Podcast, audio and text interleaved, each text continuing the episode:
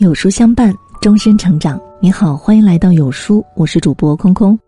今天的文章，我们来听：人到五十五，会有这五苦，熬过去，余生幸福。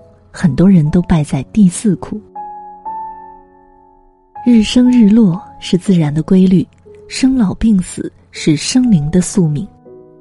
道德经中讲：“持而盈之，不如其已；揣而锐之，不可长保。”繁花似锦的绚烂不可能永远长久，秋叶凋零的寂寞不失为一种从容。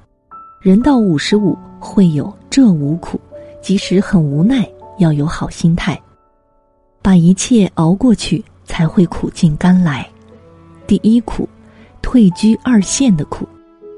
道德经里讲：“功成名遂身退，天之道。”人生虽有百年，但能做的事。不过二三，没有人能十全十美、面面俱到。一代人有一代人的使命，功成不必在我，亦不必为儿孙忧愁。优雅谢幕是一种格局，退位让贤是一种气度。该服老的时候就服老，学会卸下重担，习惯人走茶凉。只有这样，才能拥有一个幸福的晚年。汉大丞相诸葛亮。一辈子为了兴复汉室，熬得油尽灯枯，星陨五丈原，结果没了他的蜀汉后继无人，短短几年就被曹魏吞并。一手缔造康乾盛世的乾隆，八十五岁主动退位，悠哉悠哉的成了太上皇。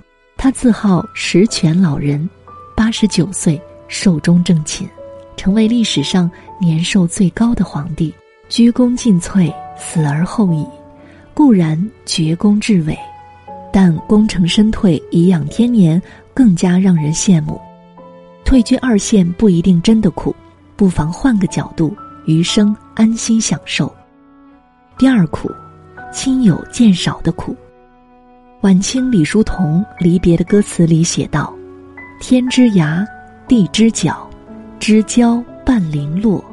人生难得是欢聚，唯有别离多。”经历过风风雨雨，经历过世事无常，会发现无数渐行渐远，无数聚少离多。庄子和惠子相爱相杀了一辈子，他们一起在濠梁上尽情辩论过鱼儿的悲喜，他们在梁国的朝堂上差点兵戎相见。惠子也曾前去吊唁同是爱妻的庄子，后来。庄子在惠子的坟前哭成了泪人儿。庄子说：“惠子去后，我的发问再无人回应，我的心事再无人言说。有些故事会戛然而止，有些再见会变成永别。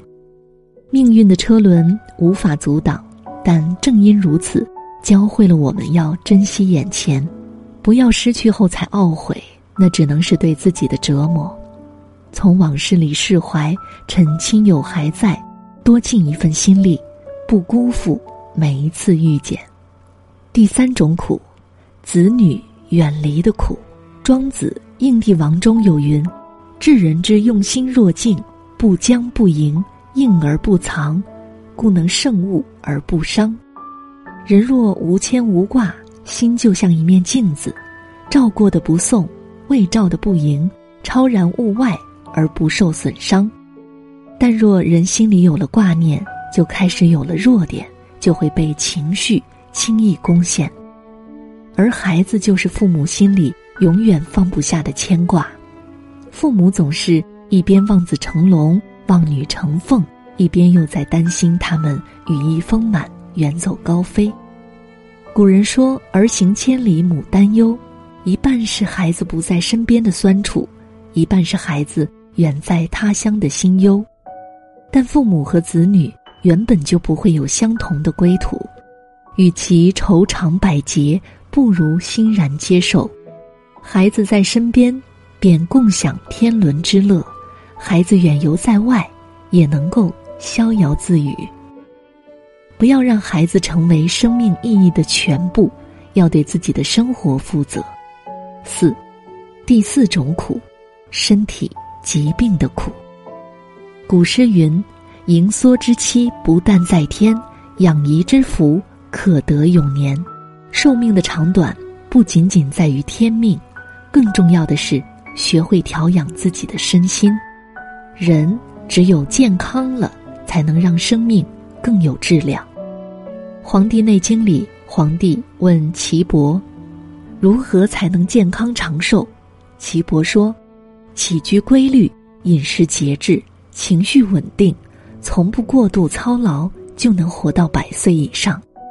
他又说：“如果饮酒纵欲、起居无常、贪图享乐、不惜元气，就会半百而衰。人过中年，尤其要重视自己的健康。俗话说：‘人老心先老’，保持开朗的心态尤为重要。凡是让自己不开心的事，就像垃圾一样倒掉。多培养一些兴趣爱好。”让自己没有时间变老，后半辈子照顾好自己就是最重要的事。不想吃疾病的苦，就多一点自律，少一点放纵。第五种苦，孤独寂寞的苦。古人说：“世间之法，独生独死，岂复有伴？”孤独是人间常态，热闹只是一时喧嚣。再要好的朋友，有一天也会不再联系。陪伴自己时间最长的，其实还是自己。到了一定年纪，孤独寂寞自己排遣，不需要向别人诉求。从前有一对师兄弟学道，师弟对师兄说：“自己决心到深山里闭关修道，师兄却决定留在尘世间修行。”结果，师弟闭关不到半月，就耐不住深山的寂寞，破关下山。而师兄身在闹市之中，心却早已超脱红尘之外。